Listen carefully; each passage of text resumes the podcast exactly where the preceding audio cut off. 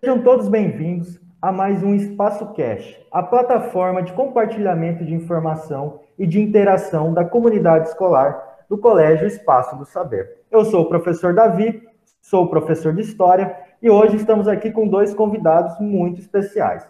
Primeira é a nossa aluna, aluna do sétimo ano, aluna Naila. Seja bem-vinda, Naila. Obrigada. É, e temos um convidado, que é o Leonardo. O Leonardo, ele é um indígena Nuquini, da etnia Nuquini, do estado do Acre, é, e ele é uma das lideranças espirituais atualmente né, do seu povo, e hoje, é, gentilmente, se dispôs a estar aqui conosco para, enfim, falar um pouco mais sobre o seu povo e falar um pouco mais também sobre a espiritualidade, sobretudo nesse contexto. Seja bem-vindo, Leonardo. Olá, tudo bem? Muito obrigado pelo convite. Estou muito feliz de estar aqui e espero compartilhar um pouco desse momento com vocês, né, junto, né, para a gente entrar em uma conversa muito agradável e saudável que traga um bom entendimento para todos nós. Nós que agradecemos mais uma vez a sua disponibilidade, né? É, nos sentimos aí agraciados é, e sentimos que esse é o momento, né? Não só esse, mas enfim, sentimos que nós temos que ter mais momentos como esse para que, que ocorra essa interação, esse compartilhamento de saberes, né? É, Naila, passa, aqui, passa você a, a bola, né? É, pode é, fazer os seus questionamentos aí ao nosso convidado, Léo, tá? Obrigada. É, Léo, será que você poderia falar para a gente um pouco mais sobre a sua etnia, sobre o povo? Sim, sim. É, a minha etnia é chamada, é conhecida como Nuquini, né? Nuquini quer dizer muito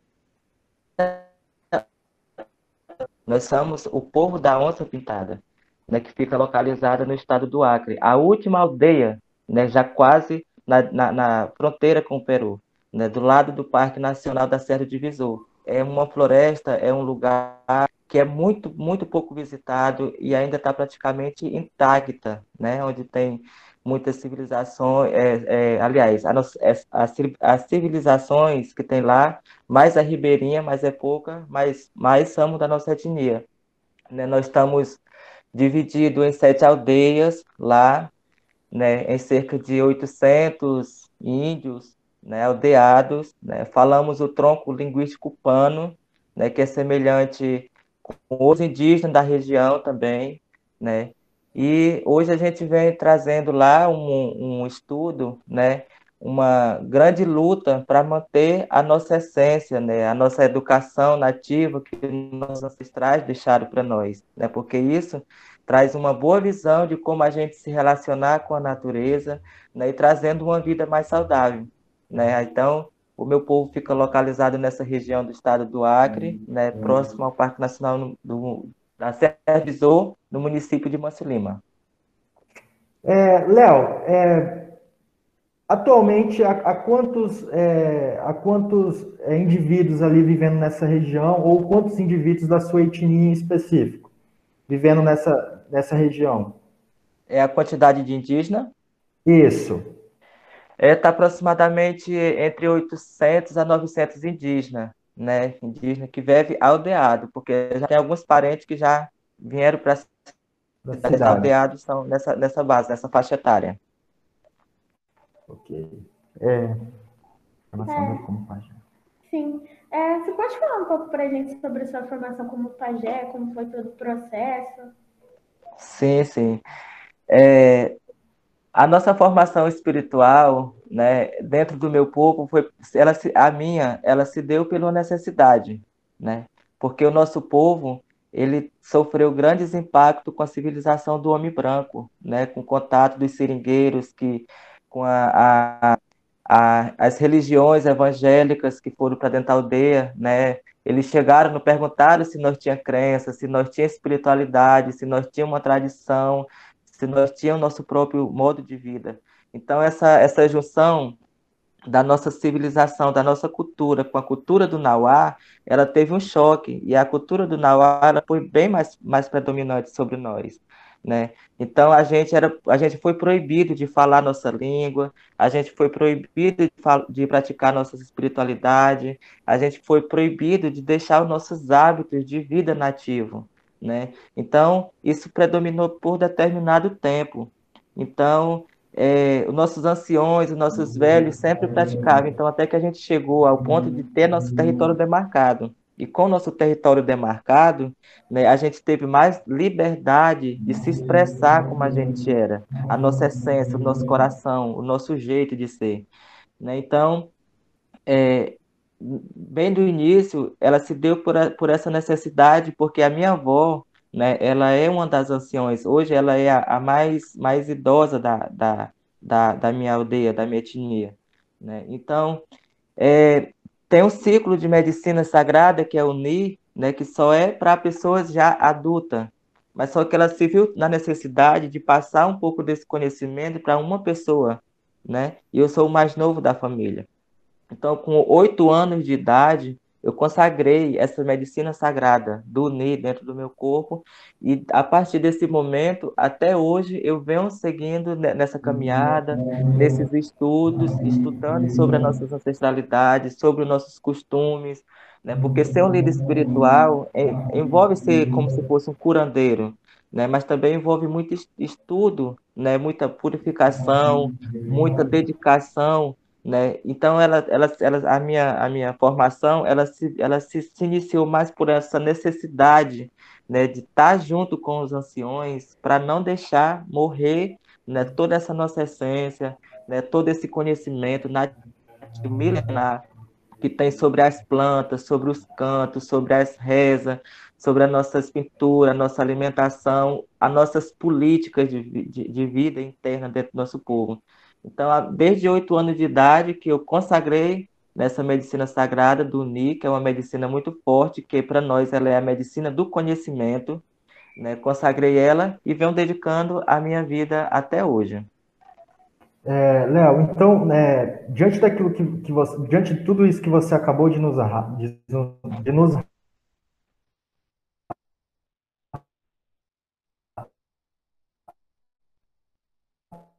narrar, perdão, essa necessidade, também é uma estratégia de resistência ou de preservação de, de, dessa memória do seu povo, preservação dos saberes, né? A gente sabe que, infelizmente, nesse contexto de pandemia, nós estamos, é, os povos indígenas, né, estão perdendo, estão perdendo muitos mais antigos, né, muitos anciões, que são aqueles sim, que sim. geralmente têm, é, devido a esse processo de contato com o branco, tem aí é, mais vívido, né? Não só as tradições, os saberes, a, a própria língua, né? Então também é, o fato de você ter iniciado cedo é quase que um movimento de resistência, é, enfim, de retomada, né? De buscar retomar e de preservar é, tudo aquilo que está dentro da cultura do seu povo.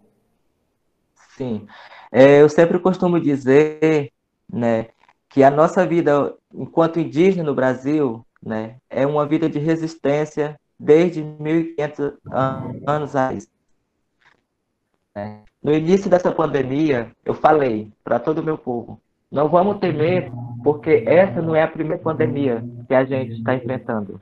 Né? O homem, o homem branco, os portugueses, quando chegaram no Brasil, né, eles já trouxeram uma grande pandemia para os povos nativos. Né? A história do Brasil, ao meu ver, ela tem que ser contada de verdade, né? Porque fala que é, é, que o Brasil foi descoberto. Na minha concepção, o Brasil ele não foi descoberto, já que já tinha povos nativos aqui, já tinham nossos ancestrais aqui, nós já tínhamos um estilo de vida aqui. Né? Como é que pode ser descoberto? Na minha concepção, eu acredito que ele foi tomado.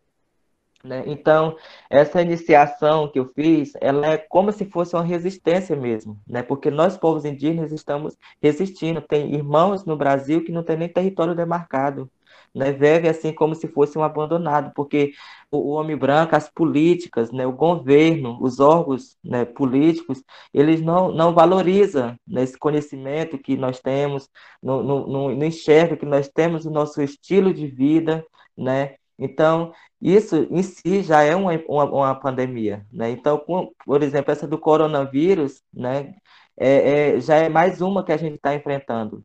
Dentro da minha aldeia, eu costumo dizer quando Nauá, Nauá é a pessoa branca, ele entrou dentro da nossa aldeia, uma das, da, das pandemias mais fortes foi o alcoolismo, a prostituição, a própria língua, foi matando devagar a nossa essência, né? E graças a todos os seres da natureza, nosso Pai Criador, que a gente está conseguindo manter essa essência aos poucos, conseguiu, e cada vez mais a gente está lutando para deixar ela mais forte, né? Então, isso é uma, é uma resistência, entendeu? Nós, povos indígenas, há muito tempo, a gente não canta um canto de alegria, a gente não canta os no, no, nossos cantos né, de agradecimento com muita coisa, a não ser uma resistência, porque nós lutamos para ter nossa saúde, para ter apoio na nossa educação, né, para ter um apoio na política, para ter voz né, no nosso estado, no nosso Brasil, e a voz também no mundo que as pessoas, às vezes, os políticos não abrem porta. Né? Então, é uma palavra muito é, única que tem, que engloba todas as outras palavras, que é a resistência mesmo, de manter essa essência viva. Porque nós, indígenas, com a nossa essência viva, a gente tem muito que ensinar para o homem branco. Né? Tem muito que ensinar. Muitas plantas curandeiras, muita é, forma de se relacionar consigo mesmo e com a natureza, que para a gente poder viver em harmonia, né? viver em tranquilidade, aprendendo a se curar e curando todos.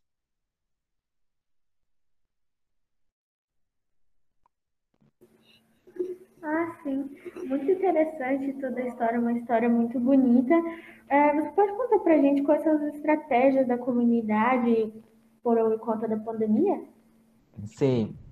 É, quando a pandemia chegou no Brasil, né, a FUNAI comunicou né, a nós líderes indígenas né, que estava chegando essa doença e hoje nós temos um apoio básico da saúde indígena, né, a CESAI.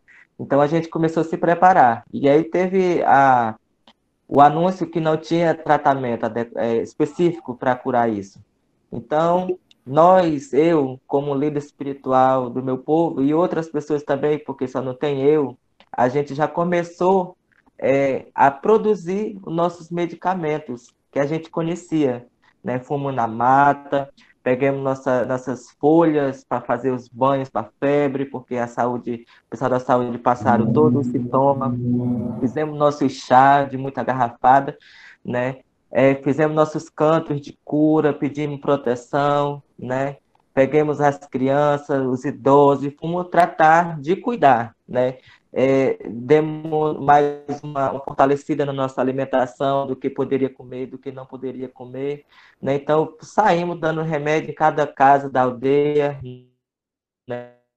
É, dentro da aldeia. Né? Outro, outras pessoas da região pediram e procuraram né, as nossas, as nossas medicinas. Né? Nós passamos medicinas naturais, é, primeiro para fortalecer o corpo, né? porque é uma doença nova, é algo novo para chegar que você não sabe como é que vai reagir né? Então a gente já passou uma primeira etapa do, do fortificante natural, né? Quando a pandemia chegou na aldeia, a gente já pegou, a gente foi infectado, mas na nossa região aqui do Acre foi a única etnia que não veio nenhum a óbito, graças a todos, a todos os seres, né? Porque a gente já foi é, é, tratando antes, quando a gente ouviu falar, né? Depois que a, a já estava infectado, né? demos medicinas naturais para que as pessoas fossem se, se revitalizando, fossem se fortalecendo, fossem curando. Né? Nós temos banhos para tirar febre, para dor de cabeça, para moleza no corpo, fomos cuidando de todos, tudo natural, até que a vacina chegou. Né? Quando a vacina chegou, já tomamos a segunda dose do medicamento, né? mas mesmo assim, a gente não deixou em um momento sequer nossa, a nossa essência de verdade de usar nossas plantas medicinais. Né? E isso que eu achei muito bonito, que o, o homem da cidade, ele procurou muito a gente, né? E a gente tinha para dar. Né? E daí vem um, contexto, é, que, um, uma visão muito interessante, porque a gente mostra que a gente está lá, porque muitas pessoas dizem que o índio é preguiçoso. Né? O índio não é preguiçoso. Né? A gente está lá e apoiou eles né, nesse momento tão difícil e estamos para apoiar cada um que precisar do nosso, nosso conhecimento tradicional, espiritual e medicinal. Né? E até é, fizemos remédio para dor de cabeça, é, para os pulmões, né? Tudo isso a gente tem para essas infecções no pulmão, né? E estamos tratando com as medicinas natural. Apesar da, da vacina, a gente está continuando a produzir essas essências na, na, na aldeia, né? Que é para a gente poder se vencer mais essa, essa batalha que a gente está vencendo. É, Leonardo, eu, eu realmente eu, eu cheguei de ler também, né, é, referente a algumas estratégias, né, de alguns povos indígenas. É, eu vi até um relato interessante. A gente sabe que aquele que sonha, né, ou sonhador, tem um papel muito grande em algumas etnias, né, de alguns povos indígenas aqui no Brasil. É, e eu vi o relato do Alberto Alves, ele é, um, ele é um diretor de cinema indígena Guarani, e ele conta que ele sonhou com uma grande queimada, né? grande Sim. queimada que vinha é, é, em rumo a, da sua comunidade.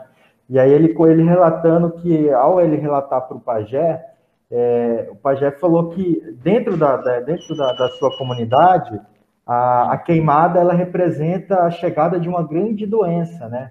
Isso, isso foi lá por meados de março de 2020, fevereiro, março, né? Enfim, a gente já uhum. tinha o conhecimento dessa pandemia, mas a gente não tinha ainda essa questão da dimensão que ela iria que ela iria Sim. tomar. E já dentro né, da espiritualidade dele, dentro da espiritualidade dele do povo, ele já recebeu, né, podemos dizer assim, essa mensagem ou esse sinal do, do espiritual para é, alertando né, ele e a sua comunidade do que estava por vir.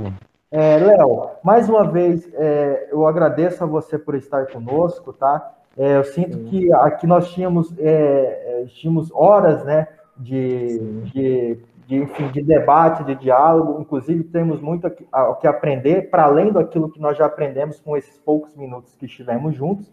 Né? É, e eu gostaria, é, em meu nome, em nome da Naila, né, Naila, é, agradecer você mais uma vez e gostaria que, é, para a gente encerrar, que você cantasse um cântico, tá? Que dentro da espiritualidade do seu povo, se fosse possível.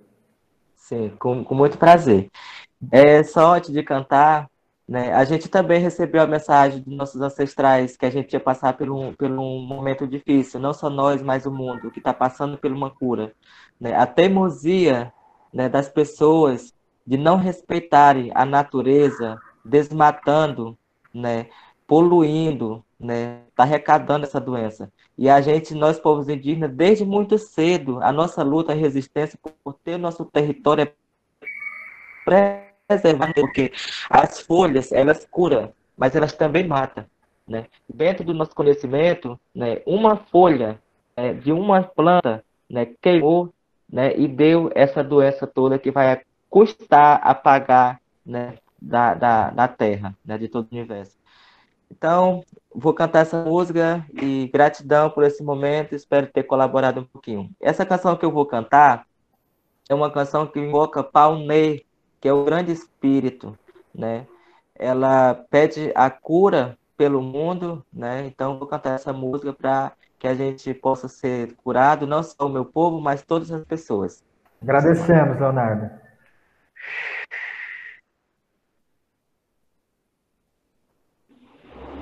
E eu nani cura cura cura ne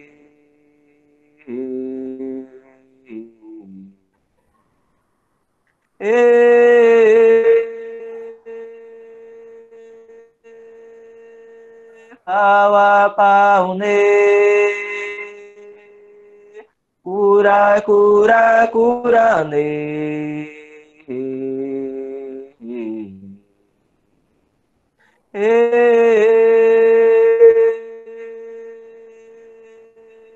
Paune, cura, cura ne Rahu, ai, rum, maiam, maku, Chano vakevu, pana vakevu, insa vakevu, kupunho kurane raya, cunho, messamera mamá.